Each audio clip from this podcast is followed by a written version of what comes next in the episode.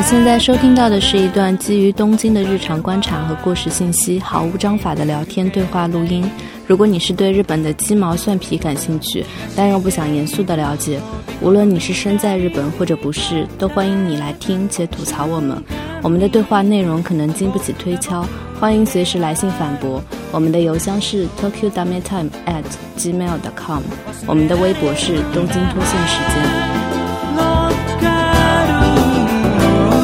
两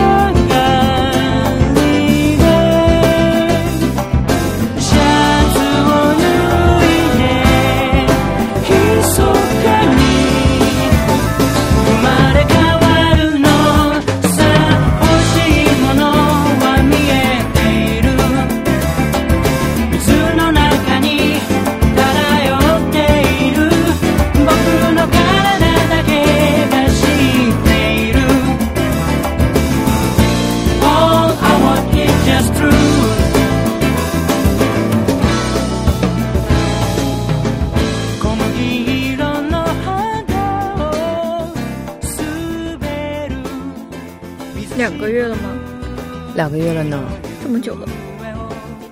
为什么两个月都没有更新了呢？因为不小心定了一个黑洞一般的题。没有，一开始定这个题的时候，没有想到有这么多东西。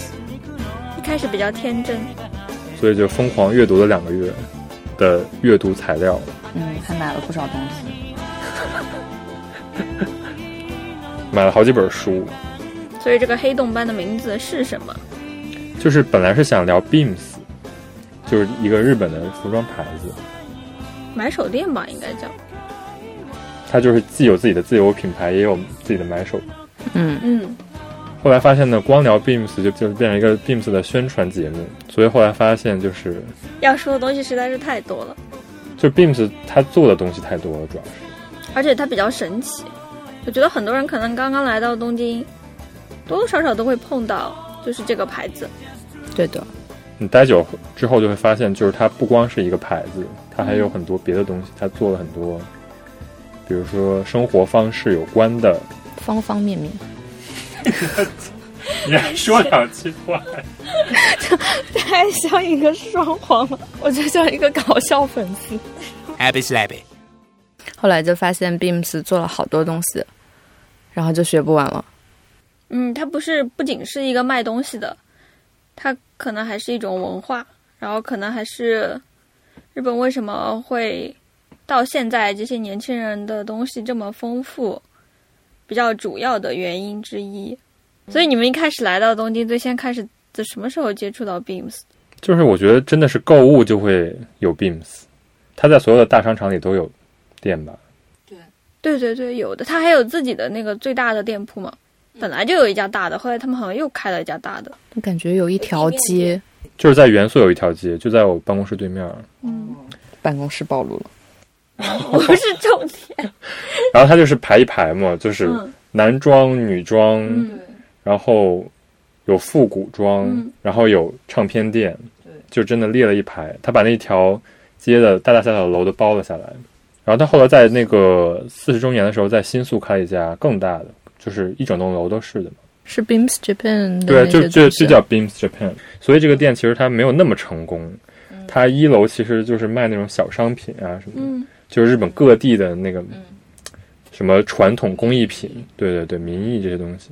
然后它地下是一个吃牛排的一个餐馆，那个是 Beams 自己搞的吗？对对，都是 Beams 自己搞。前几层是比较年轻的，再往越往上就年纪越大一点，然后到最上面就是完全是那种。正装店，就感觉就很 Beams，就是它可能不会哪一个地方特别好，但反正它什么都有。但是后来呢，我就是我们为什么做了这么多研究呢？是因为你越研究就会越发现，就是 Beams 它的成因是一个非常，就跟日本整个社会是一个非常切合的一个历史。对，是的。所以相当于这个牌子它最开始成型，并不是就是说。我们一起来做个牌子吧，这么简单，更多就是跟日本的年轻人他的整个思想的变化是非常息息相关的。对，他其实成立的蛮早的吧，七六年吧。七六年，对对对啊！之前不是一直在说涩谷嘛，然后说说涩谷那个时候差不多就七八十年代起来，然后正好是人比较有一点钱，然后大家可能想买一点东西，但是可能文化上没有那么多丰富的东西的时候，嗯，也是那个年代。这就是我们之前也聊过的 Pop Eye，嗯，所以就是它其实说是一个叫什么 Select Shop 的分水岭一样的存在，其实就是因为它跟 Pop Eye 就是怎么说呢？相互勾结，对，相互勾结。相互勾结这个词语可以吗？相互勾搭，嗯，更更奇怪，反正就是就是 Pop Eye 来介绍嗯美国的潮流文化，然后 Beams 就负责去把那个潮潮流文化介绍的东西买回来卖给日本人。因为我们聊过 Popeye，所以以为这个题会很好聊，因为 Popeye 已经聊过了，但后来就是稍微去了解了一下，才发现这个时间还可以往前推，推到二战之后，推到五几年、六几年，史金千介他们那个时候，所以就发现这个题真的是黑洞。那我当时聊 Popeye 的时候，是当时就想说一下 Beams，我们那期有说过吗？好像后来没有对，没有怎么展开讲讲，就是，但就是你说他买手店从那个年代就成型了，还是一个现在想来还挺不可思议的一个。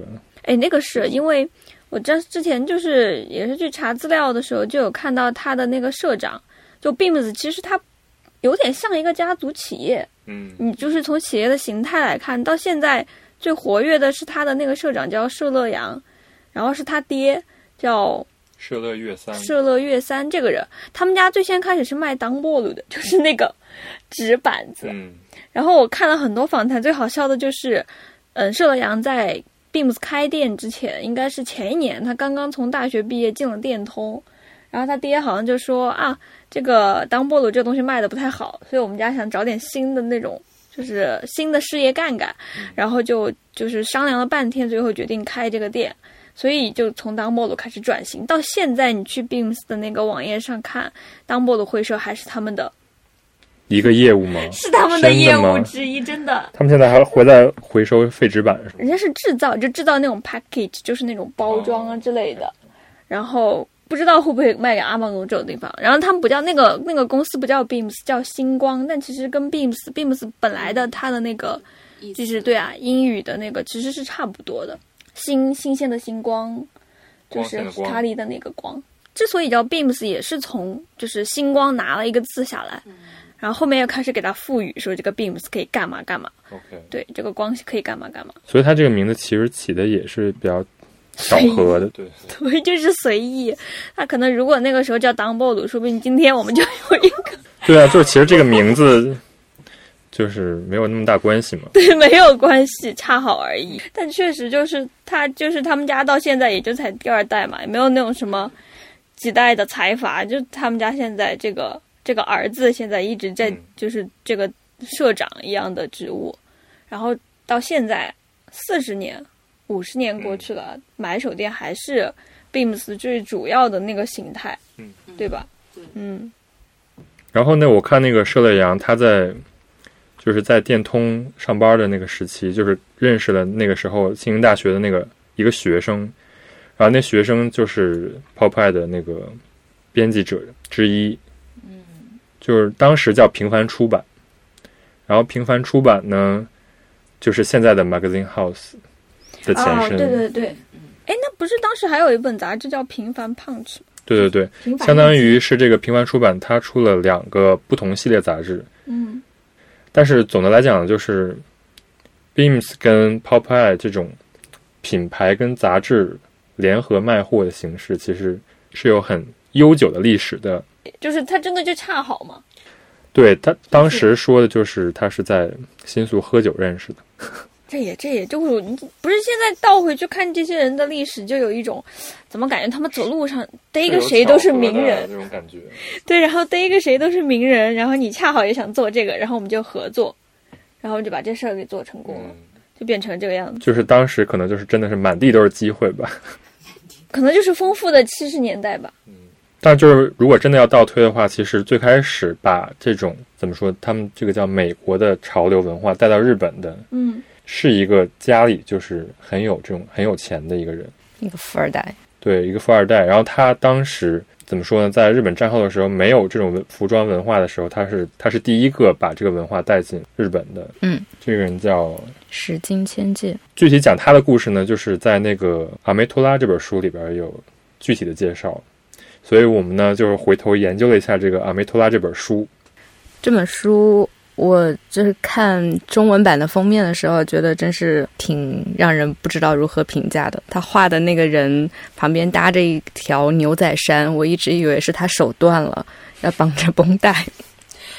然后，然后他叫元素牛仔，我就觉得牛仔不是很懂，不要看。后来就发现他跟元素的牛仔没有任何关系，就是有那么一丝丝关系吧。但是我不知道他为什么翻译成元素牛仔，就非常的神奇。嗯，有一种元素产的牛仔的感觉。对，这是西部故事，然后手段了。但我真的看两百多页，我一直在期待，就是什么时候元素的牛仔能出来。他终于在中间之后的时候出来了，是吧？至少有牛仔了。对，但他也不是一开始那个牛仔。嗯，对，但他写的书意外的很好读，美国人的风格。嗯，他用很很多很多个人作为线索，把。那个一个时代的时尚发展的故事给串了起来，就是写这个书的人，其实他是也算是有学者背景吧，他是在哈佛念那个嗯社会学的嘛，他是研究东洋文化的哦，所以怪不得他写文章的这种怎么说，就是还是挺学术的一个一本书，但是意外的还是有点像一个故事一样的。然后他这本书的副标题叫什么？日本拯救了美国的潮流文化。嗯。这是他的日语的和英语的这个副标题嘛，然后，然后看一下中文的副标题叫《日本街头时尚五十年》，笑死，就感觉非常神奇。然后看他的这个官网，嗯，他把现在有英文版、日文版、繁体中文版和简体中文摆在一起，嗯，然后简体中文版那个封面就是最奇怪的，然后看一下那个繁体中文，它的名字叫《洋风和魂》。就是大概有这个意思，就是说怎么把美国的文化吸收进来的感觉。当然，就是它的英文版和呃日文版都叫阿梅托拉嘛，是什么意思呢？其实其实是一个造词，有一一听就是造词，而且还是片假名写的。全称应该就是 American Traditional。但其实他说的这种所谓的。如果你要直译的话，美国传统，美国真的有传统吗？对啊，就是没有嘛，所以就是相当于是一个造词。我觉得对我的理解就是日本来理解的美国传统。对，嗯，所以它其实没有叫 American Tradition，它叫 America Tradition。所以然后简称，因为太长了嘛，因为太拗口了，所以叫阿梅托拉。对，就是怎么说呢？就是我觉得简体中文版这本书，它内容应该还是挺遵照原原著的，但是。他从名字开始就有点奇奇怪怪的感觉。可能可能，如果他如果他写什么阿梅托拉这种，如果放出来，可能大家更不知道在说什么。对，就是有可能，就是他有可能想扩展自己的读者的群吧。所以他宁愿就是写成元素牛仔，那可能我关心元素，我会想要去看看。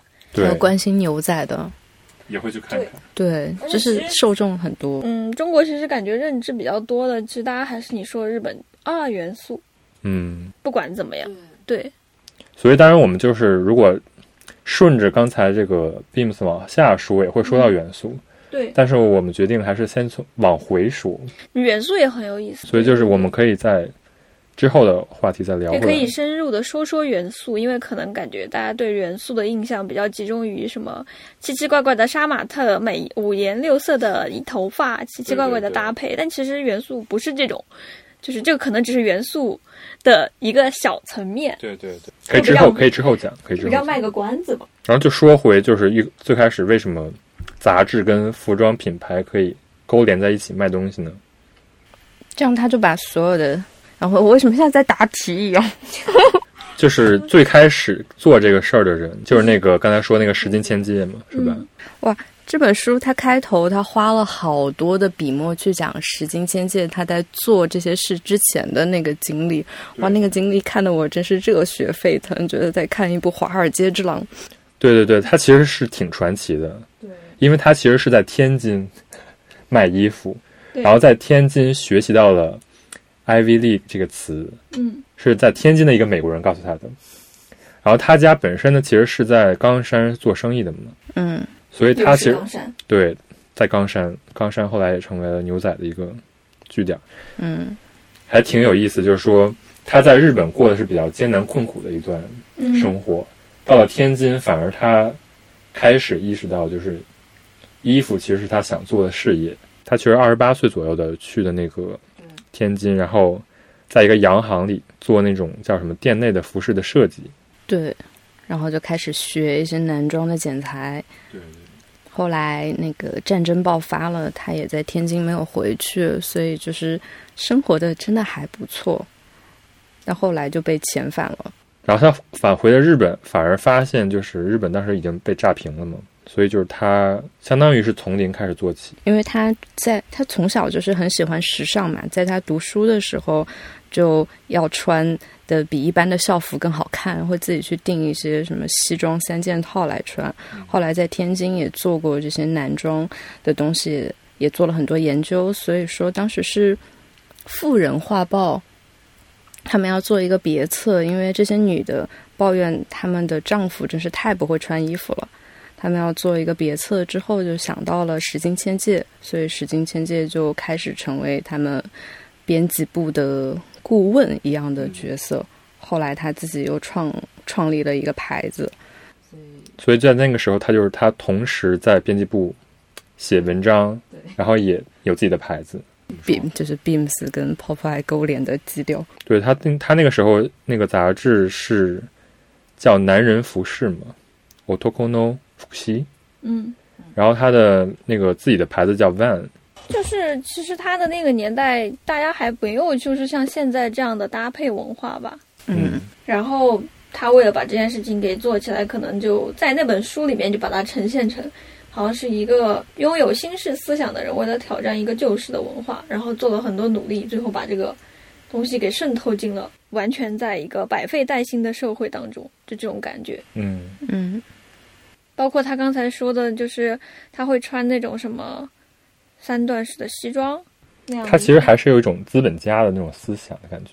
对对啊，就是我想跟别人不一样。他最开始，还而且有钱啊，而且他他在天津那个时候是租界的人很多嘛，他才有可能遇到。如果你像天津就全是日本人，大家在那儿站着，那估计他也没有这么多的灵感。对，当时好像叫什么万国的朝圣的一个港口嘛，是吧？就哪个国家人都有，所以就是他在那儿也受到这种感觉的浸淫。嗯。然后就是刚才也说了嘛，就是他是在那儿认识的一个美国人，告诉他常青藤风格是什么。这正好就是日本呃，日本那个时候比较穷，后来就战后了嘛。嗯，战后了之后什么都没有，就四四十五四五年战败之后，一到一九七零年之间，日本人就是也处于没有什么钱，然后大家处于服饰还在一个过渡期的状态，所以在那个时候其实。整个社会上对这种文化也不是特别的认可，但是大家会知道，美国是一个富裕的国家。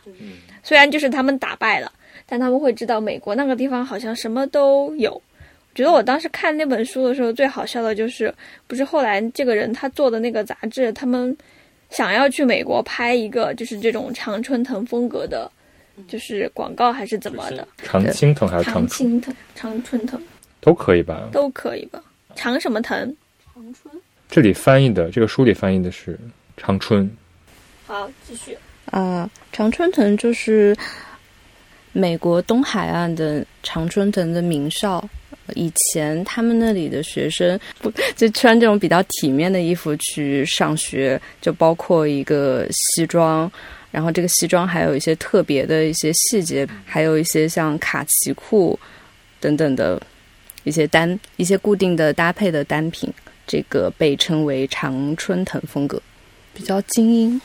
对，就是我我的理解啊，我觉得就是因为这个书里也说了嘛，就是说其实上常春藤这些名校学生在当时都是相当于资本家的后代嘛，嗯，就比较有钱的阶级，对，比较有钱的，因为他们其实是有有一定学历的，嗯，他们其实不是想很招摇的那种嗯。人，他们其实是追求低调的。所以就是他们穿的那种风格呢，就更多的是比较整洁合身，还有就是他们其实也没有那么多闲钱可以花嘛，所以就是他们会比如说把衣服穿到比较破旧，比如说鞋子会有洞啊，或者说那个肘部会有补丁，补丁，嗯，所以就是相当于有一个反差，就是这种反差就是对于石金千界来说，他是一个比较有钱的这种子弟，他就看到这种相当于怎么把这种学霸的这种形象跟时尚做一个很好的结合。因为其实他当时就是在庆英的时候，就看到大家都是穿的黑压压的一片黑色的那种学叫什么学生的制服，嗯，对，就感觉到了在长春藤大家是一种低调的炫耀，通过穿着破旧的衣服反而彰显了一种态度，觉得这种态度可能就是反而跟当时的日本学生这种状态挺像的，就是追求这种传统风格基础上是一种耐穿的风格。所以他决定就是把这种风格引进回日本，在那个这个长春藤的风格就是进来之前，就日本的学生不是穿那种黑色的立领的衣服嘛？有点像中山装的感觉。对对对，现在其实也有，现在也有，就是中学生会穿。嗯，但现在就已经退化到只剩中学生了。就是那个时候，就是这种制服还是一个严肃的一个东西，然后他们在那个时候可能也是时代背景，想寻找一种。一种反叛的精神，或者是一个表达自我的媒介，刚好看到了美国的学生穿的制服，觉得可以这么穿。但我就是在想，说不定那个时候他们看到了美国的别的地方穿了一个衣服，那可能流行的就不是常春藤了。其实石金千界是有把美国到处都看了一遍的，啊这样的。对对对，嗯。所以他其实总的总结下来，就发现常青藤的人是。怎么说最适合当时日本社会的这种状态的吧？所以他决定把它引进来。因为其实当时就是全世界来讲，就是比如说欧洲可能就稍微浮夸的正装也是有的嘛，是吧？嗯。但是他觉得就是美国的人年轻人这种整齐的穿衣风格是一种就是一种平衡，我觉得。所以他当时不是也去那个一九六五年嘛，他就那个有本书嘛，Take Heavy。Take Heavy。这本书重点是我们看到的不是英文版吧？这本这本这本我买的是它《石金千界》诞辰一百周年复刻的本，英文版吗？是吗？所以它原本其实是日本。对，它原本是那个谁嘛，海亚西丹去那个常青藤，就是他真的就是随便拍了一拍当时里边那些学生的走路啦，或者说吃饭的。照片，但是每一个都是那种感觉是时尚杂志的感觉。哎，他他们还挺实诚的，就是我一直以为他们，我在看那个故事之前，我一直以为他们会找一群模特。现在淘宝店家不都这么干吗？对，就是现在日本没封之前，大家会成群结队，每年就在然后来日本的街头走一走，在那个便利店门口，对，就是在那里拍。然后，所以我那个时候很期待故事里面出现什么，他们带着日本飞过去的模特在那边拍，没有。他真的就是拍人家学生普通的。然后这还还去联系了那个什么，当时还联系了就是那些学校说要求想拍一下他们的教授跟学生，这个也太实诚了一点，真的。而且就是感觉就是他取景都非常随意，真的就是街拍。对，真的是实实在在是真的是街拍。对对对。但是就是，那你现在来看，就是完全也不过时。对对对，日本的那那什么学校他也没有啊，就是大家都穿的土土的。对不起，当然确实阶级摆在那里嘛，就是上得起常春藤的那学费就摆在那儿了。所所以，我刚才想说，他这个观察特别社会化，因为以前就是就是大家可能会去讨论这种制服到底是反映了什么，那其实他就是跟就是从他这个侧面切进去，其实他就跟阶级这种啊，他其实意识到了。对他其实挺聪明的，而且他把这个东西转换成了商品。对对对，他把这个东西作为一个标签来卖。他其实要卖的也不是那个形象，就是可能正好是他要找的那种阶级的，大家想成为一跃成为的那种人，正好穿着这种衣服。你说如果那个时候的人，他可能这个阶级的人每天都穿那种冲浪服，说不定在日本流行起来的就是冲浪。后来也流行起来了，滑雪。后来对，那个就是什么？就是它相当于代表了一种。这个阶级的生活方式，所以就是对那个时候日本人又普遍想追求这种生活方式，即便他们是一个战败的形象，嗯，但是他们也不不抗拒这种生活，因为大家都是想追求好的生活。嗯，对啊，而且你这种很简单的，你只要穿衣服，你就会有一种我已经成为他的错觉，对，你就从精神上给自己融入了这种想象，打了一个鸡血，鸡血嘛。那他这本书不是 Take Every 吗？然后好像原来叫什么 Take Five，是一个。是一个什么爵士的名曲？对，他开玩笑取的这个名字，好像是。就是 Take Five 是一个爵士名曲嘛？就那个时候，我看那个书很好玩的，就是它里面总是跟音乐会有点关系。然后在他们时经千界的这一段时间，就是因为美国那个时候大兵他们都听爵士乐嘛，所以那个时候东京的年轻人也以听爵士乐为一个非常 fancy 的一个活动，所以他们当时就拿这个爵士乐的名曲做了一个变音。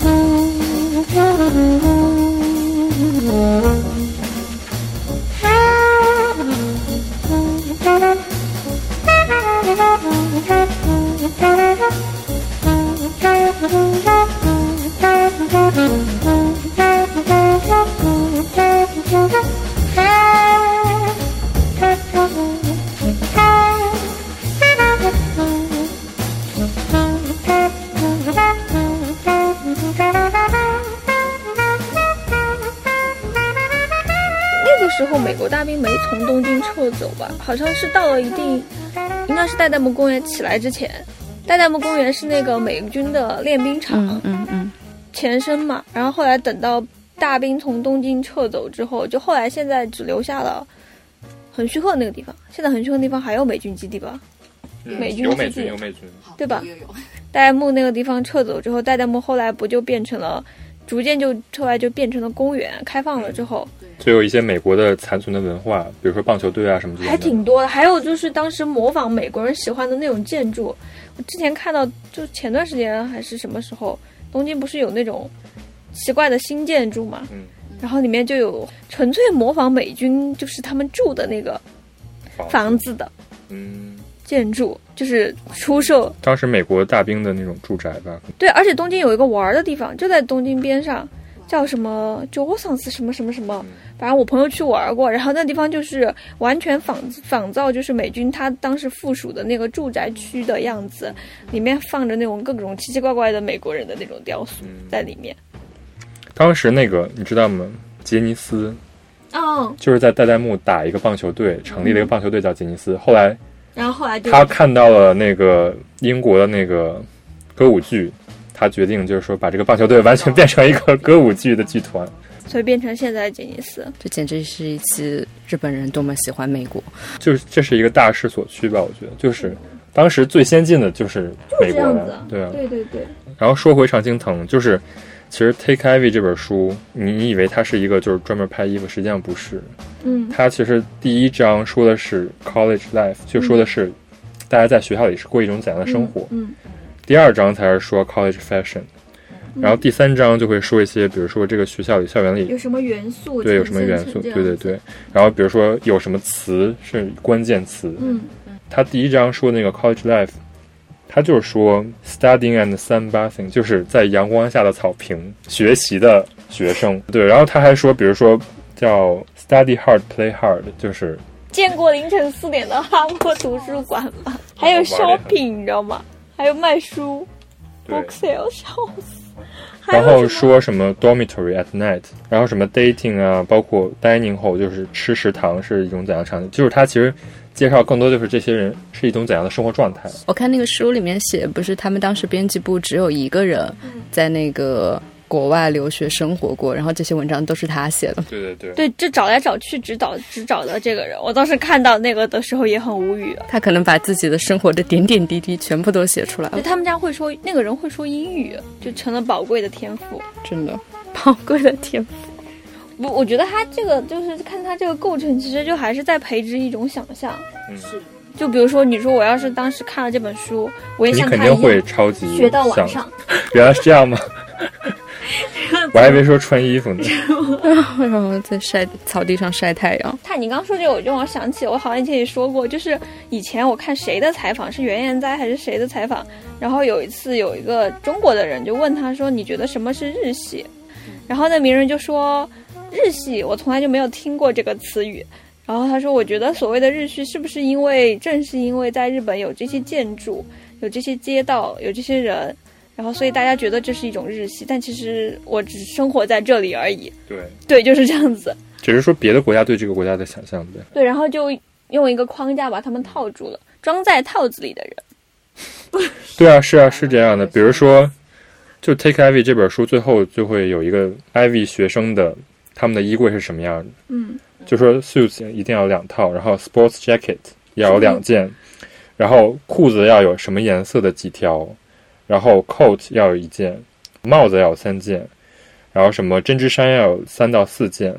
分别是 V 领的，分别是圆领的，或者什么的这种，这就是他其实真正的学生可能是这样，但是他们不会说把自己归纳成就是一定要有这些。嗯，但是就是那你作为一个局外人，你想总结归纳一个最简单的学他的方法，你肯定就是这么归纳出来，大家照着买，这是最方便的。对的，我就觉得他们那个编辑部简直是给那个日本商界就是上了一个特别好的一个范本课。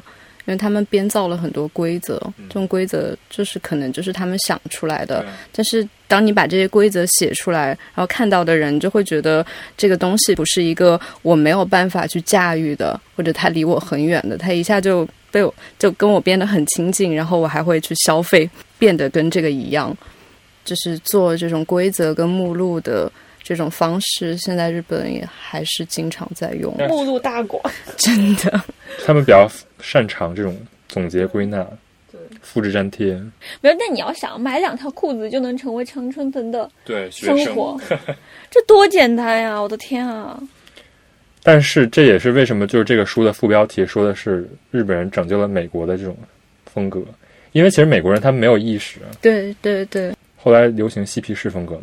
就整个年轻人都不穿成这样，嗯，那所以那后来就没有人记得之前的人穿成这个样子，但是日本人反而记得，所以就是这个书后来变成一个日，就变成一个英文版的，又再版出版在美国，然后美国人有很多人买，因为美国人当时就根本不知道，他当时他们的学生其实是穿的非常有型的，对。这本书叫那个元素牛仔，我想牛仔可能是它后面有写嘛，就是因为美国人他们不在意牛仔裤，就对他们来说就是很廉价的工装裤。但是日本人他们在仿制的时候，就为了把它仿好，仿出那种旧的感觉，就做了什么一次水洗啊之类的，就是很，就是很细枝末节的这种这种规定。后来美国人就到日本来学如何穿牛仔裤，嗯，所以对。包括现在最好的那双牛仔牌子都是在日本。对，想去仓服买牛仔裤，我低估它了，太远了。仓服不就是牛仔裤吗？它有那种专门展展示牛仔裤的，而且那本书其实也有提到呀。但我真的以前看到仓服卖牛仔裤的时候，没有那么多了解的时候，觉得哦一个产地。现在发现哦，它可能很厉害。就是说回这个常春藤这个风格，因为它其实。短暂的停留在美国，但是后来就是在日本产生了更久的影响，一定程度上在日本其实是被曲解的，有这种感觉。有有有，不是说当时他们一开始日本人都想象的是那种西装革履的，然后就拎着那种公文包，然后他们不是刚开始去拍那个拍这本书的时候吧，然后那个那些人去了之后，在那里蹲了半天都没有看到他们想象中的画面出现，非常失望，几近哭泣。对。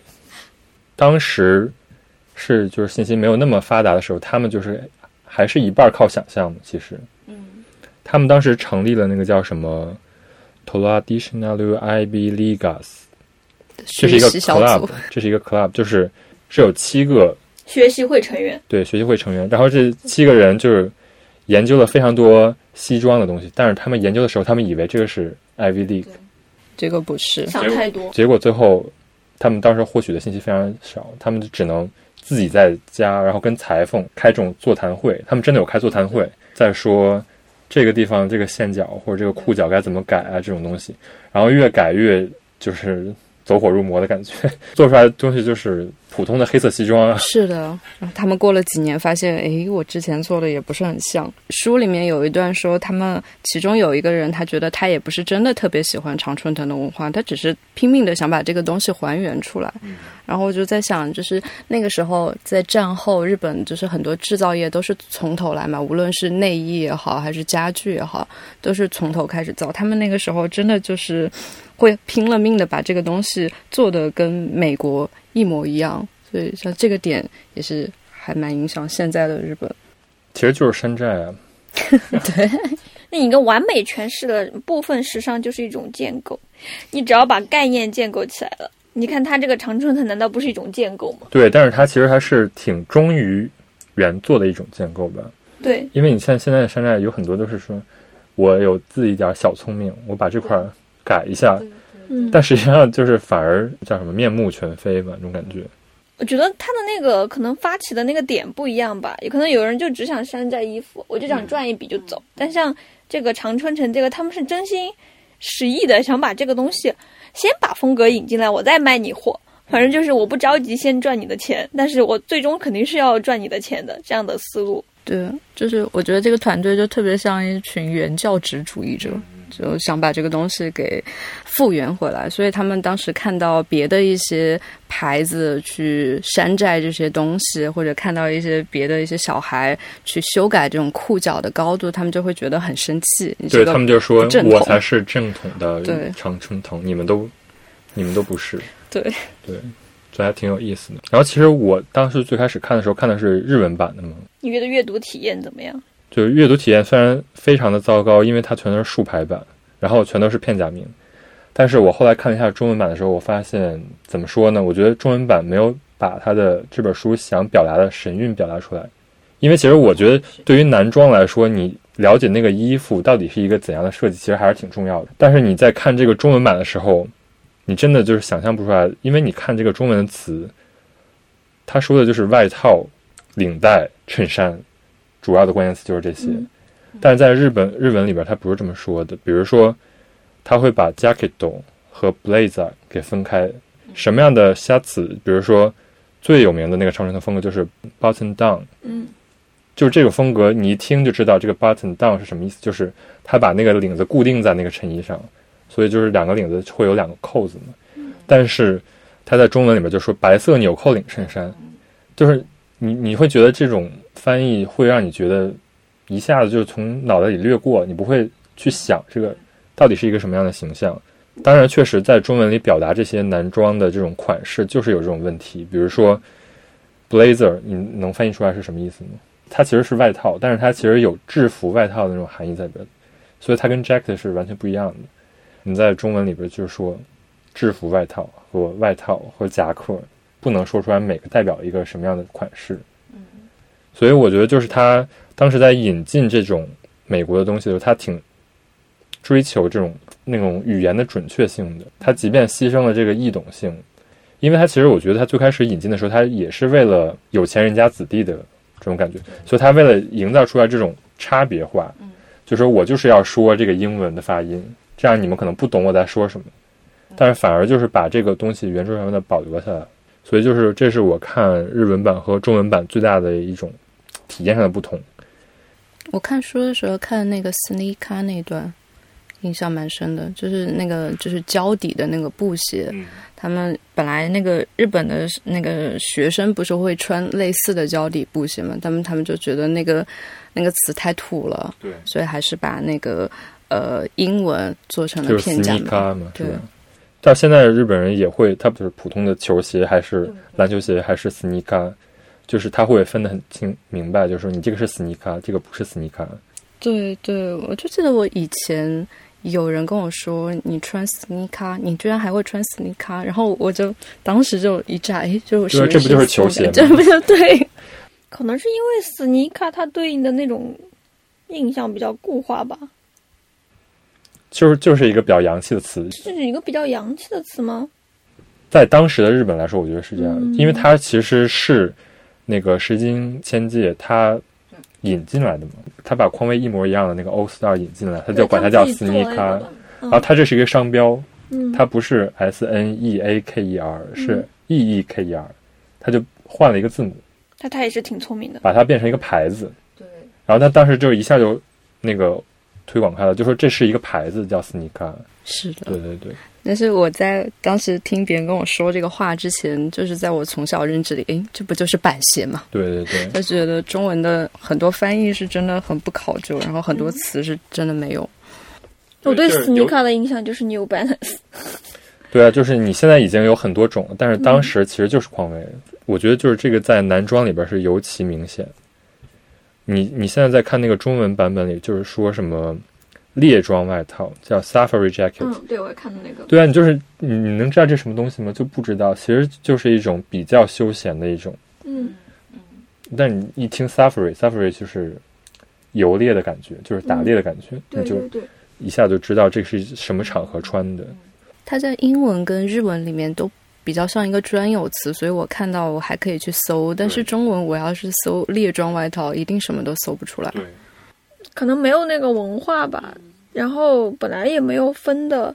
你要说中国，他对那个，他其实就是没有阶级吧？其实就是，嗯，我觉得一直都是无产阶级。对，你要说阶级，或者是那种生活，你现在就是你说 他们这样的一个外套会适用的场合，不一定就有。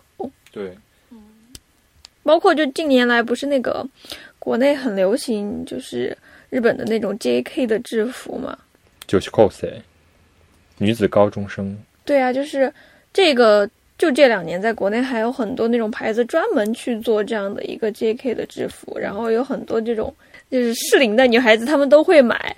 就是这个时候，好像感觉认知太多了一点，大家才知道哦，原来制服是有一个种类。然后一说制服，大家第一印象哦，日本女子高中生穿的那种制服。但其实日本它的这种服装的分类啊什么的，又比国内只是要细化的很多。那个只是其中非常非常小的一块罢了。对，包括现在日本女高中生，她们也有很多种风格的。嗯，不同学校都是，比如说有保守的学校和比较西洋化的学校。有有有。西洋化就会学美国海军的可能。但是保守的，就是还是挺保挺那个制服化的。对对对，我就看那本书中文版里面，他们不是直接译译的那个什么学兰制服。嗯，就是也是一个特别笼统的一个翻译。对，这个可能翻译就比较麻烦吧。就你直接译过去的话，可能就中文稍微可以减少一点翻译的麻烦。所以我觉得，就是他们选择音译这个做法，是很方便日本人去学习这种新的风格的。嗯，从名字上就告诉你这东西是新的。对，所以这是我就反正是我看中日的不同版本，还是一个比较大的体验上的不一样。虽然说中文的确实很好懂，就是它有点像一个故事，但是你看完了并不会觉得你学到了什么。嗯，你觉得就是只是一个不同的形式的外套，然后不同形式的衣服搭在一起，然后这个人好像大家会比较追求这种不一样的外套，你看什么好莱坞风格的外套。反正我我看日文是我是真的有学到，就比如说他会说那个西装是大次那喜，它其实大次就是中间那条缝，嗯，如果西装没有中间那条缝，它就会变得比较休闲，嗯，但这是一个技术上的一个问题。但是如果我看中文，他说的是舞者西装，但我不知道哪儿没有褶，我看中文的话，我不会学习到这一点。我真的是这样以为的。对对对。当然，确实大家是不懂的，但是你怎么把这个东西传达给中国的读者，也是一个比较重要的一个事情吧。对，它更多的我觉得还有点像一个科普的一个书，是，就是说哦，有这么件事儿，但是我不会告诉你这些衣服到底有什么不同，嗯，你也不需要知道，可能你现在都不穿了，因为现在中国年轻人大家都穿运动运动服嘛，就是穿 Nike 啊，或者说潮牌之类的，大家不会再想去西装怎么去讲究。太少太少了吧？分还是分的，但是你去看那种市面上引导性的书籍，就没有人会，基本没有吧？嗯，出来的就是有能没有很多妖魔鬼怪写的东西都已经很好了。但是确实在日本保存的是最好的，因为你去美国看，大家其实也没有这么穿讲究的。嗯，你现在就是随便你去什么 Beams 或者 Journal Standard 买，你都能买到就是比较考究的这种西装什么。但是你看美国年轻人或者说欧洲年轻人已经不这么穿了。就大家都是那些潮牌，然后联名款之类的。你刚说的时候，我想到这本书如果要重新设计的话，它下面可以背后可以出一些附录，嗯，就把这些图放出来，然后把一个名词英文、日文跟中文这样做一个名词的解释之类的。你可以做一个拉生意了，拉生意了。所以就我们之前也说那个。Pop Art 的这种插画风格嘛，嗯，其实也是他为了普及这种，对，相当于这种风格，他就是把这些人都换成小人儿，就是这种那个叫阿 B Boy，碎吉和夫，他就画那个 Ivy Boy，就是他画这种可爱的小人，然后就是你可以非常明显的看出这个外套跟这个外套就是不一样的嘛。他画的这种小人也变成那个 Van 的那个一个比较主要的形象的，然后那个 Van 的 logo 就是。很多都是以这个小人为 base 的。还可能有一个原因是因为拍不到，就先从插画比较好入手一点。所以后来就是他做这个牌子做的非常成功了之后，他就出了第二本杂志叫《Men's Club》，嗯，就是比那个男人的服饰稍微的年轻了一点点。就是这个 Men's Club，就是最开始的那种西装的 base 上，就是增加了很多多样化了。嗯嗯，它最主要的多样化就是其实把这种衣服的场所这种定义也提出来了。然后他不是提出了一个 TPO 的概念吗？就是我对 TPO 有记忆，是因为我前段时间看那个韩国综艺《马普靓仔》。综艺里边也说这个概念吗？不是，那个综艺其实就是一个短综艺，然后他们一上来就说我们今天要搭衣服，怎么搭呢？我们要 TPO，我们的整个的那个就是理念就是 TPO，然后就根据不同的情景，然后来比拼。然后那个时候在想，韩国人又在造语，就这个 TPO 是日本人造的语，还是一个四十年前的日本人？五十年了，五十年了吗？六十年了，对不起。好的，对不起，数学。嗯，所以 TPO 是什么意思呢？就是什么意思都过得，哪里有 kill？对啊，就是嗯，是英文缩写吗？何时何地什么什么场合？对，然后他他那本书里面就有什么，你要出去长途旅行、短途旅行、美国商务旅行、保龄球之夜。嗯，就想起那个 Brutus 的那个创刊号，不是教你如何如何乘坐私人直升飞机去上班？对，他就把这个场场景刻画的非常的穿什么？对。那我觉得很好笑，就是那不是还提到索尼给他们的员工都发了一本，就是教大家怎么。去穿，求求你们穿好看一点。然后，然后五十年后，社乐阳在接受 Beams 的社长在接受采访的时候说，他去高尔夫球场穿的那个条纹的衣服就很受大家的好评。然后别人就赞美他说：“啊，你好偶像了呀！”社乐阳说：“不是我偶像嘞，是我们 Beams 偶像嘞。”不是，总之这个 TPU 还蛮有意思的，我觉得以后可以这样搭搭衣服。嗯，那个我觉得 TPU 这个概念也是。比较像一个说明的概念，就会指导你怎么穿。那个时候的爵士乐也很好笑。那个时候有一张很有名的爵士乐，像什么花花公子的什么十个场所。再就是你跟女生吃饭的时候，或者把她带回家里的时候，你应该放什么爵士乐？你就在那个时候放那一首歌就对了，人一定能就是成功。但他这个就是，我觉得这个提法其实。肯定应该不是只是他提出，但是他把这个给固定化了，就还挺聪明的。其实我后来看一下，他其实是为了带货，因为他其实卖常春藤风格卖到了肯定有一个瓶颈嘛。嗯，肯定有。对，就是他会规定，就是说你只有在上课、去教堂打打什么球、出席什么婚礼的时候，你可以穿上常青藤风格，但其他时间你应该尝试不同的风格。比如说你去滑雪的时候，你就不要穿成常青藤风格了。应该就是他把这个。相当于杂志和他自己的衣服的这个品牌的发展捆绑在一起来做，一定程度上是对的嘛？就是说，他这个是有一定道理的。对，就是像媒体的杂志就提供了一种权威的指导。对，然后你就大家不会觉得就是说你是为了商业利益，但是它一定程度上肯定还是有商业的这种价值存在的。他们其实还搞了别的一些企划，嗯，比如说是那个把自己的。呃，logo 印在他们的纸袋上，然后当时的年轻人就会拿着这个纸袋，就是到处招摇。对，然后就算是一个免费的宣传。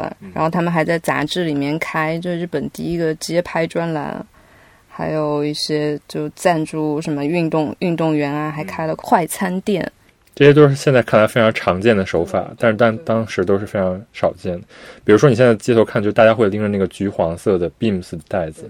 但就是那个袋子本身就变成了一个宣传，大家会觉得这个橘黄色就非常显眼嘛，是吧？我我看到最多的反而是伊势丹的袋子。哦，对，伊势丹的袋子没有特别明显的 logo，是那个是那个格子的吧？对，格子。那是伊势丹的。我之前就经常刚来日本，老看到路上有人在拎，我说那袋子好好看，这到底是哪一家的？对，但是就后来发现是。但那个袋子也是我忘了是谁设计的，佐藤可士和吗？还是谁？嗯，是肯定是故意的，就是那个橘黄色那个 Beams 那个主题色也是他故特意想突出自己的吗？Beams 和那个都合作过东京艺术书展，对，那年唐一还在那里卖书的那一次。我去找他，然后当时就是被发了一个橙色的那个，而且他那年的那个设计还是专门做当时最喜欢搭就是随便拎小东西的那个袋子。他每年也在 Fuji rock 上会发那个袋子，关键免费发放啊，你就觉得哎有赚到。对我拿了五个回来。对啊，那个真的就是你，比如说你去运动啊，或者说随便上街买东西都可以，既可以双肩背，也可以单肩背，也可以拎着，就非常对，而且不会因为你是一个从哪个地方顺过来的袋子而显得有点掉价。对。扯远了，扯远了，回来。Happy Slappy。哦，优衣库也跟长春城市有关。就后来那个，就 Van 他们倒闭了之后，然后那个优衣库的创始人，他原来是那里的一个特许销售员，然后后来他就是也有受这个长春藤风格影响，后来就发展出了优衣库。他也是冈山的吧？是吧？好像是。其实优衣库现到现在卖，你看他卖的那些经典款，全都是长春藤风格。他就会说那是 button down，就是它的领子就是有一个扣子扣在那儿。他们还挺经典的，我说实话。然后卡其裤这些就是都是长裙的风格，嗯，所以他们其实相当于是把这个再进一步的商业化，只不过他们跟 Beams 的买手店的风格是不是一个方向而已，他们是更大众一点。刚才说那个平凡出版，对，是相当于在 Men's Club 的基础上，就是他不光介绍男士的这种时尚，他也介绍这种。比如说你在生活上遇到的这种小问题该怎么解决，所以就非常受到当时年轻人那种欢迎，给人家展示了不同的一面吧。因为不是说《平凡 Punch》那个杂志就是给年轻人展示啊，你还可以穿这些衣服，除了制服以外。嗯嗯，对，它其实就是一个一个更年轻的一个受众嘛。嗯嗯，它其实里边也有很多政治啊或者漫画啊，然后很多性暗示的这种。主题就是非常迎合当时的这种男性的，所以杂志其实对日本人很重要呀。我觉得就是他们那个年代，大家怎么形成对一个东西的观念，对，就是全都靠这些杂志。如果没有这些人做这些东西，可能就大家对这个东西的认识也没有那么多，然后也不知道怎么做。然后他们又很喜欢遵守，那东西拿出来了之后，嗯，就照着杂志上穿吧。这就是他们社会的特色嘛？你说你在美国能有这种教你穿衣服的杂志吗？谁要听你的？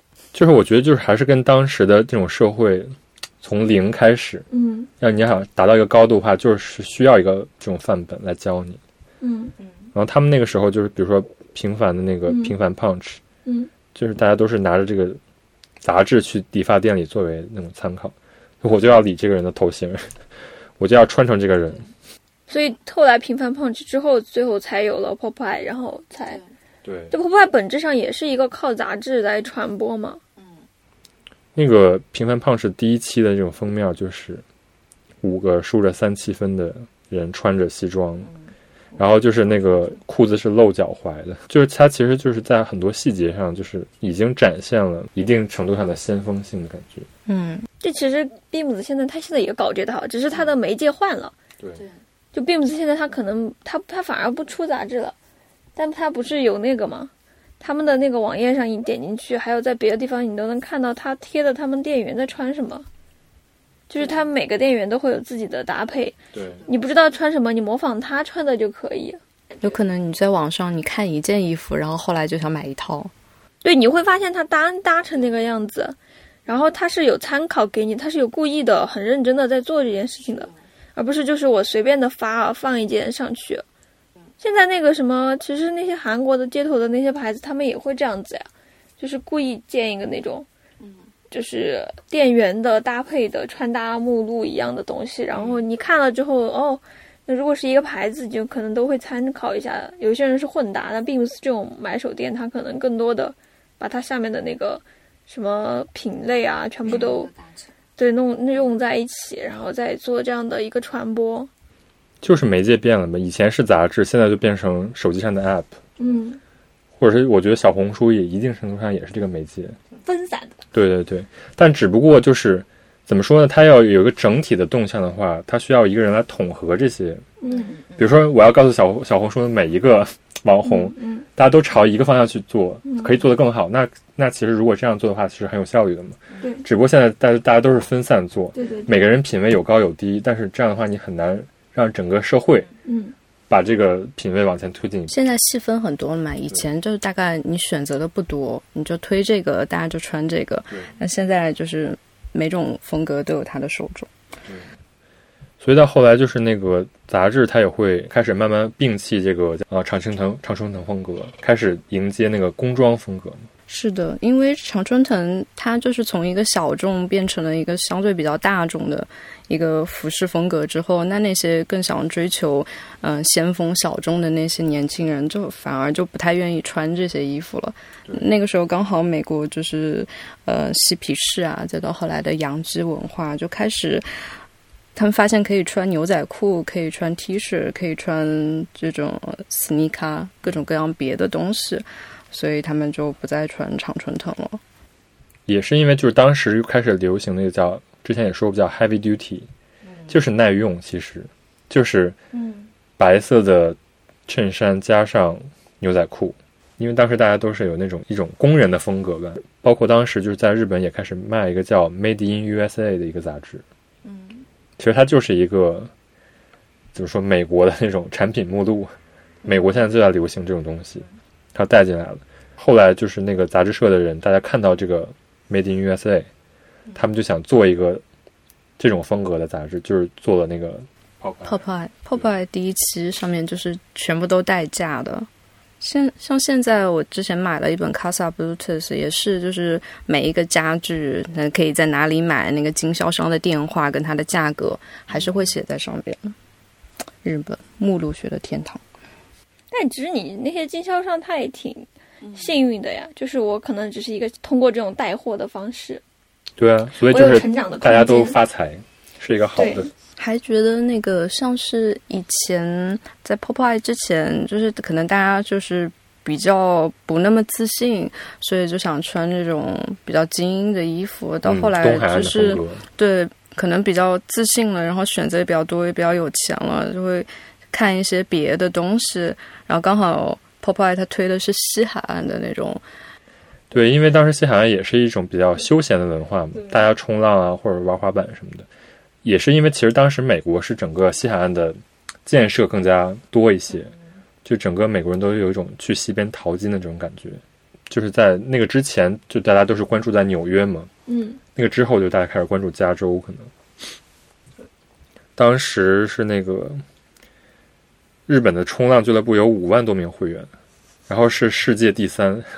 现在也不少吧？对，现在也非常多。然后当时就大家都开始流行，就是比如说那种热裤啊，然后人工去晒那个，把肤色晒得比较深，穿那种无袖的背心什么的，嗯，都是一种就是西海岸的文化。现在感觉还是有镰仓那一带，对对对，然后热爱冲浪啊什么的。现在更多就是说，相当于它变得非常的多元，就是喜欢常春藤的，那我可以一直穿常春藤，不管你现在流行什么。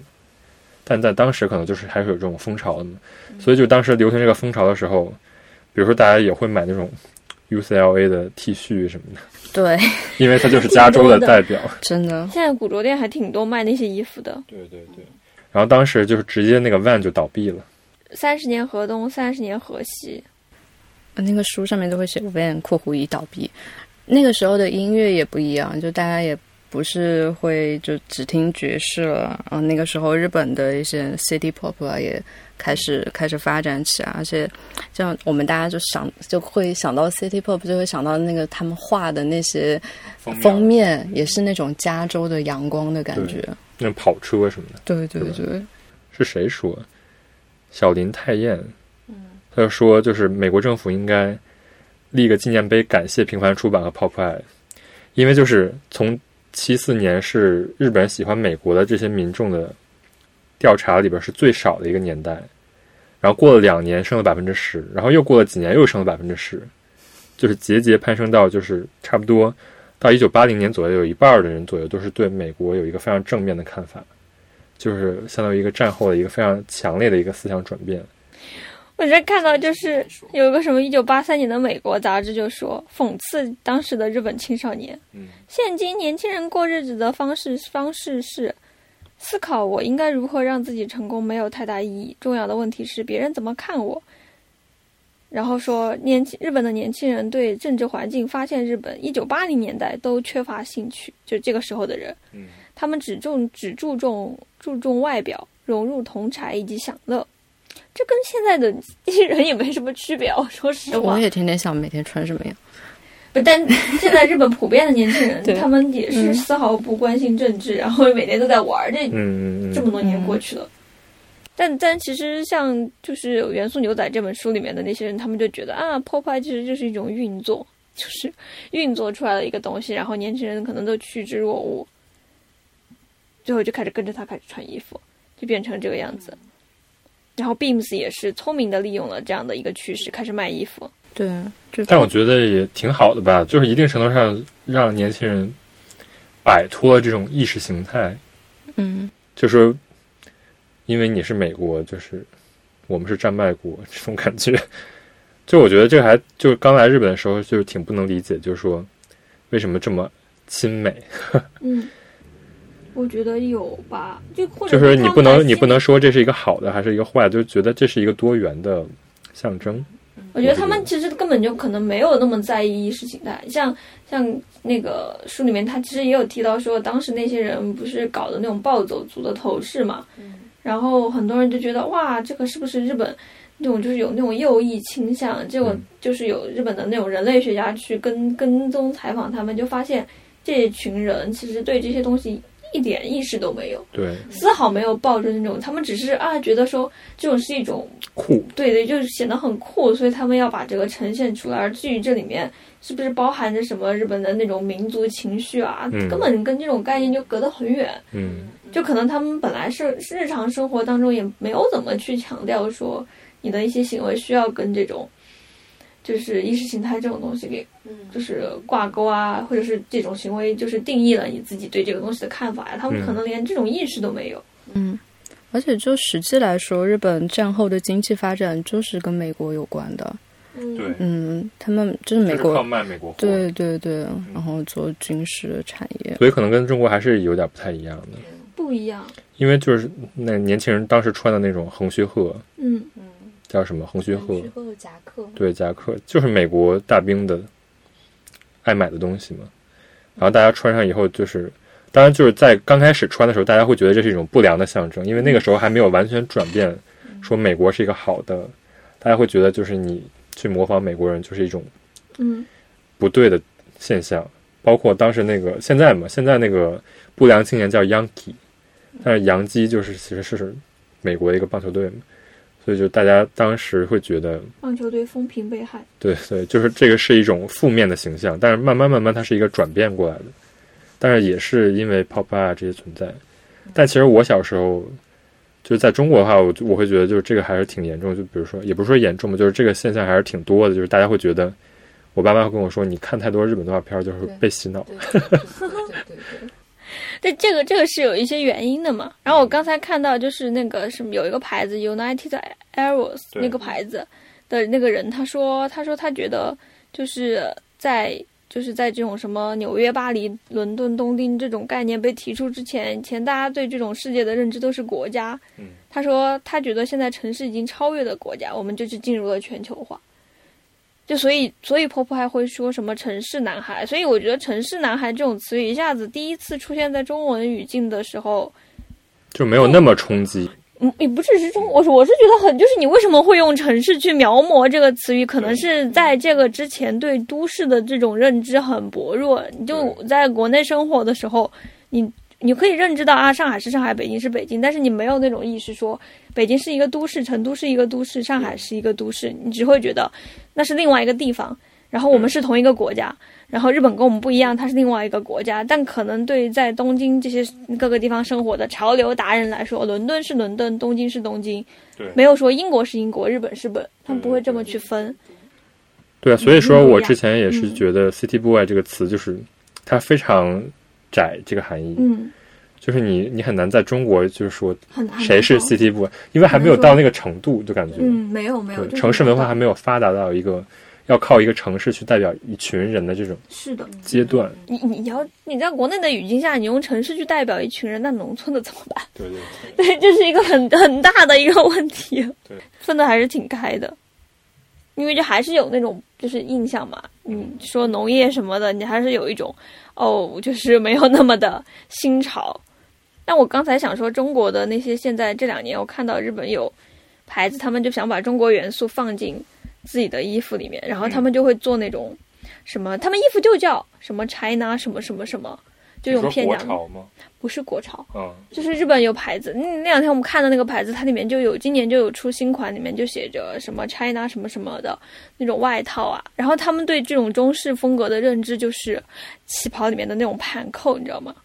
他们会设计那种有点类似于中山装一样的那种。之前盘扣很流行的。对，然后还有就是那种之前水曜日的那个康帕内娜，他们不是出了一个 MV 吗？里面就是那种中式的那种哪吒哪吒头，那个叫哪吒头，搞了一个哪吒头，然后穿了个旗袍。那个就是想象中的中国，对他们就是想象中。然后还有日本人去年的时候很流行模仿什么中国人的化妆风格。然后我当时看了之后心想，中国人有什么化妆风格？这只是 这是慢慢建立起来的嘛，只不过还没有到达一个需要分分门别类的关系。对对，是网红的化妆风格吗？那种吗？对他们强强行吧，然后当时还有日本的潮流杂志就会说，来我们这期来复，我就是复原一下中式的风格，中国的这样的一个化妆风格到底是什么样的？好像就有参照张张馨苑他们。天哪，那也算是一种文化输出了。也也算是，也算是。也算。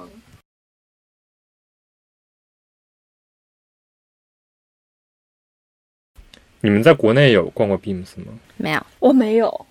我真的在国内那个 Beams 就是没什么人，然后我每次就是狂买，对我每次回去他就打两折三折。你成为最大的会员，但但是但是确实是我在来日本之前，然后我会路过那个 Beams 那个店，他在三里屯嘛，不是很好的一个一一个地方，就卖卖不出去的感觉。但是而且他卖的那个价格确实是他在国内可能选品不是跟日本一样的。选品是他自己的牌子还是别的牌子？哦，对，那你这么一说呢，我觉得很多都是他自己的牌子，他可能在国内不是买手店，嗯，所以就是这也是一个比较让他减分的地方。哦，是有很多好的衣服的，但是没有什么整体的风格，没有非买不可的。对对对，所以这也我觉得也是跟他在日本做的好也有关系，因为他在日本，他其实不光是卖他自己牌子的衣服嘛，他甚至他的店里也会，他也会摆一些小的玩具啊。摆一些表啊、灯啊这种，就是家里的饰品。就我每次其实反而去逛的是这些东西。那 Beams 他不是说他们自己就是出海的时候，他们反而是想把那个日本文化给输出出去。对。然后跟他在日本的那种策略是有点不太一样的。嗯，很不一样。日本有点像是朝内的，就是我从作为一个文化输入的一个输入的这样的一个窗口，然后把国外的这些东西给输入进来。但是我可能出了这个日本之后，他们转换了策略，反而就是没有那么成功，可能。对你你会觉得它没什么特色。对我之前是看 Beams 的一个访谈，还是一个他网站上文章，反正他们就写他们的那个主旨，就一直不是输入某种文化，而是就是日本文文化的一个发信。好像是看那个他们 Beams Japan 的那个。那个页面上，他们写了这一段。他现在其实是有慢慢的向这个方向有转变的，因为他，你看他最新开的那几个 Beams Japan，它就叫 Beams Japan，就是相当于它跟普通的 Beams 不太一样。嗯，它就是把什么日本地方的那种特色东西拿过来，包括宣扬这个地方产地是这个牛仔裤产地是哪里这种，他做做的稍微的，就是面向国外游客一点，我是觉得。对，有一点。比如他那个 Beams Japan，他会卖什么？那个不倒翁。呃，达摩，对对对，达摩，还有那个丘比的那个那个人偶。啊，那个人偶，嗯，玩具，它其实就是一个外国人印象中的日本，所以它其实有点是卖给外国人的感觉。它不有点像中川正七商店？它比中川正七商店的企划我觉得多一点。它有卖那种，就是比如说一个衬衫上面的一条带子是哪里哪里哪里的那个，就是厂家做的非常就地道的那种带子。然后它还有一些企划是。呃，他之前跟钱汤有合作，然后跟那个长长板长跟长板长有合作，做一套钱汤的企划，有在钱汤上面放他的画，然后你泡完了汤之后还可以喝点什么，做这种比较非就是日本文化在编辑的东西，就挺能搞的。但感感觉就还是，如果你如果这个东西是 Beams 做的，你可能会期待他多做点新的东西出来。中山正气不是现在触角伸的越来越长了吗？而且就。他们自己的那个店铺就做的还挺常年做这些事情。我觉得中山镇其实是以货，它货本来就很好嘛，所以嗯，Beams 可能这这一块还打不过他，就只能在。哎，嗯，突然开始评价，突然评价。但 Beams 这种买手店形式，我之前看他们那个材料就说说他这种形式，其实他们觉得买手店是日本特独特的形态，是这种连锁的买手店吧？他是说这种就是这种选品的这种形态，是美国好像一开始是有，但是好像没有。后来就是应该是有断掉断掉的一段时间，但现在不是现在全世界都开始有了吗？比如说韩国也有啊，韩国也有。我觉得韩国的那些很多就是你不知道名字的，但你可能觉得它只有一两件好看的，全是通过那种买手店的这种店铺然后推出来的。然后这种就是很容易，它的好处就是你可以在里面发现很多这种新生代的这些牌子，然后它没有能力开出这种独立的店铺之前。它可以就先在这个里面挤在一起，嗯，但反而这些种草是吗？孵化的场所，对对对，所以其实是一个很聪明的，这样的一个做法。他们就有新的货了，之前已经火的那些人货就会变贵，卖货。对啊，像卖那种作家器也是，他们会不停的推新的作家，因为新的作家才是便宜的。这本书 Loft 也是一样的事情，Loft 也是在不断的买呀。所以这个这个模式在日本就是已经渗透到所有的地方，方方面面。哇，他们非常喜爱，就是这个样子。所以在日本才这么好买，你不？但但我一开始来日本是没有接受这种形态的。对啊，就是我觉得现在在国内也没有说这种特别好的一个形态出现。嗯，你很难想象这个牌子他在卖别的牌子的东西。对你就会认知说只是一个牌子，这里面只有这些东西。所以我一开始不太习惯逛 LOFT 还有 Tokyo Hands 这种地方。因为我觉得那一个货架排过去，可能他就卖一样的，所以我就这个地方扫一扫一眼就走了。后来就发现，一个货架上十二种商品，每一种它可能都还挺好用的，就你得仔细停下来看。就一个货架你可以逛很久。所以这个时候他对那个商品的要求是非常高的，因为相当于你不是在不同的店里竞争，你在同一个店里的一个货架上竞争，那你肯定是要设计，嗯，包括企划都要做的比别人要突出，才会有人。在你身上花时间，对对对，我之前看了一本那个男装的户外杂志，就跟那个 loft 货架听着有点像。它就是我们这一期就专门推短裤，对，把所有的短裤都平铺。对，然后最近看那个 beams，他我一直关注他微信公众号，他给我推的就最新的文章就是：如果你想找针织衫，我们这里有四十件，你还怕你选不着吗？就是对于比如说一件一件好的，对于其他三十九件都是很折磨的一件事情。内卷化了，内卷化，这确实挺好买的，真的挺好买的。Plus，我刚才有一个可以补充说，瘦了羊说他们当年为什么要做这种复合型店铺，是因为他们去街上转了一圈，发现没有地方像就是会把这种什么音乐啊，然后鞋啊，还有什么东西放到一起卖，所以他们就要做一个综合型的复选店铺，然后就搞了这种形态。所以其实也是从他们啊。这个话就说的就好像从他们开始，嗯，然后就引导了大家的潮流，嗯，所以他们也有做音乐呗，就是有一个专门卖黑胶的一个店，有，Beams Records，它就是在那个元素一个非常小的一个角落里，嗯，有一家这种概念型的店吧。对他们的那个音乐的选的其实还蛮新的，就如果你想去，呃。看到很多别的风格，就比较以前的风格的那些嗯唱片，其实不太能看得到。哎，我看到很多有那种老的爵士的推荐。嗯，对，但是他们会做那个推荐。可能我去的那一次是刚好他们在推别的主题，所以整个店里面看起来都是一些比较新的说唱。他们不是也会有定期出歌单吗？就是今年有有有疫疫情的时候出的是吧？是 Spotify 上面不是他们自己开了一个频道，虽然就只有几十个人 follow，反正就很容易。有一个就是我，有一个就是我。我是觉得，就他们也没有说想用这个赚钱，其实他们就是想啊做做自己一些喜欢的事儿呗。可能我觉得很多都是那他们的店员，对，就是他们的店员喜欢这些东西，他们就说那你就去做吧。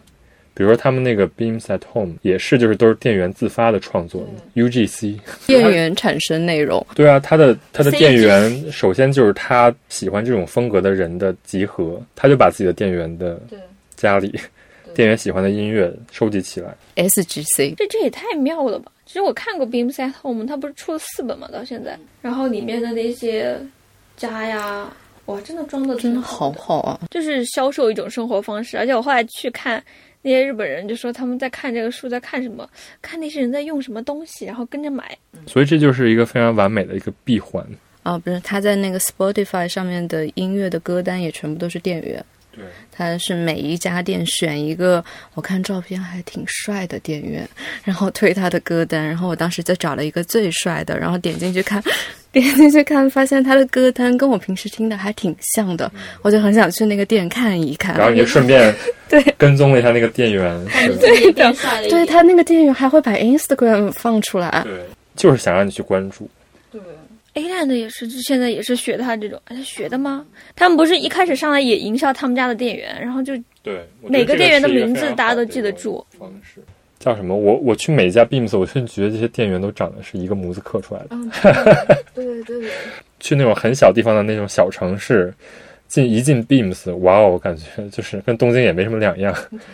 店员店员都是那个穿。就是一个大胡子，然后穿的 oversize。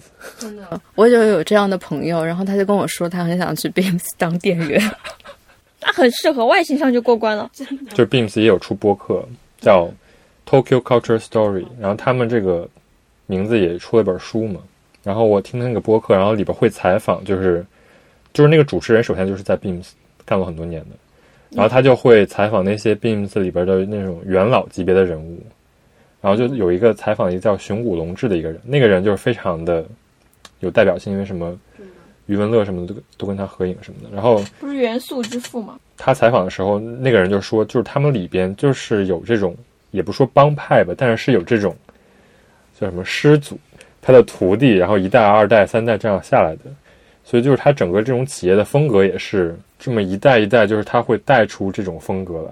你说 Beams 是一个什么样的牌子就不是，它都是靠自己的这些一代又一代他们这些人定义出来的。实际上就是这些人他们有自己的喜好，然后他们把自己的喜好付给这个牌子。最有特点一个叫 Beams F，就是它是一个把西装穿到极致的一个子线。里边有两个核心的人物，一个叫西口修平，一个叫中村达也。然后就他们俩是相当于他们俩穿西装，就是休闲西装这个风格穿到极致，所以就是。他们俩在 Beams 里就有一个 Beams 的子线叫 Beams F，但是也有不同的别的线嘛，是吧？比如说女装有不同的风格，是的，所以就形成了 Beams 不同的那种 style。对他，我看他好像是下面有二十多个，二十多个线，然后像女装有 Beams Boy，就觉得比较年轻，然后剪裁比较有趣一点。还有 Ray Beams 就比较比较精致一点。嗯，我发现有几个有趣的牌子。是是跟片山正通合作的 Beams T，专门是做 T 恤的。嗯，在打折，他因为他刚才那上面一直在提示我，八啊两两点五折哦，便宜。国内也打折，要打。国内是没有人买，所以打折。那个 Beams T 就是专门做 T 恤的嘛？对对。之前那个上过 Taylor's House 那个画插画那个女生，也是跟这个合作的。他这场就是跟很多小插画家合作，感觉是因为毕竟就是对抗不了 UT 嘛，他就提出那个 T 恤是画布，对，也是一个就是相当于它的子线，就是它有很多不同的这种子线，有一个核心的人物，然后他的流派在里边帮助 Beams 形成它的风格。是的，然后刚刚你说的那个 Tokyo Culture，它的核心人物叫土井地博，他好像是 Beams 的公关总监还是海外运营。反正他好像就是经常经常上各种访谈哦，这就是那个播客的主持人呗。对对对，那我知道是每次采访不同的人，然后他也负责那个就是 Tokyo Culture 这个项目里面的，就是各种选品啊、企划呀，然后那个就是四十年的那个书跟这个这个这个企划他也有参与。哦，就是这个四十周年的时候，这个四十周年也挺有意思的。这个四十周年基本拍的太好看了。他竟然能总结出来每一年有一个，对，说明人家有资料。日本人不是做资料一绝吗？所以我觉得这个书真的是怎么说，学习的一个非常好的一个起起步的一个一个书，因为你至少要把这些词记住吧。就比如说我我知道有一阵时间是流行这个 L A 的那种运动服，对运动服，然后抱一个那种狗。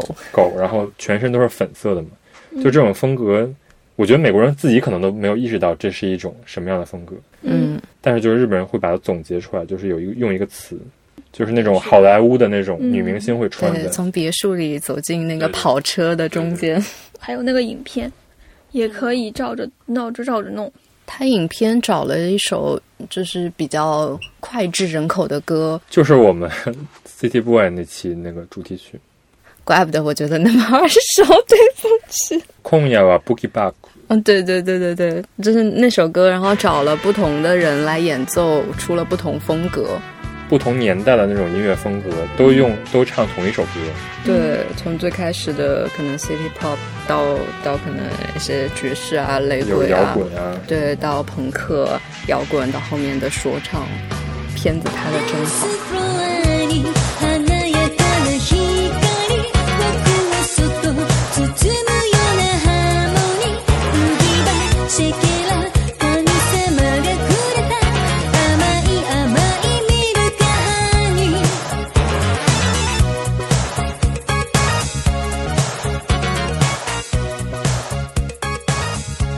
就是在那个那个片子，就是相当于把这些风格非常怎么说呢，一掠而过、一概而过的那种看了一下。但是这个书就是可以把那个每个风格到底是一个什么样的状态看得比较好，看得比较清楚。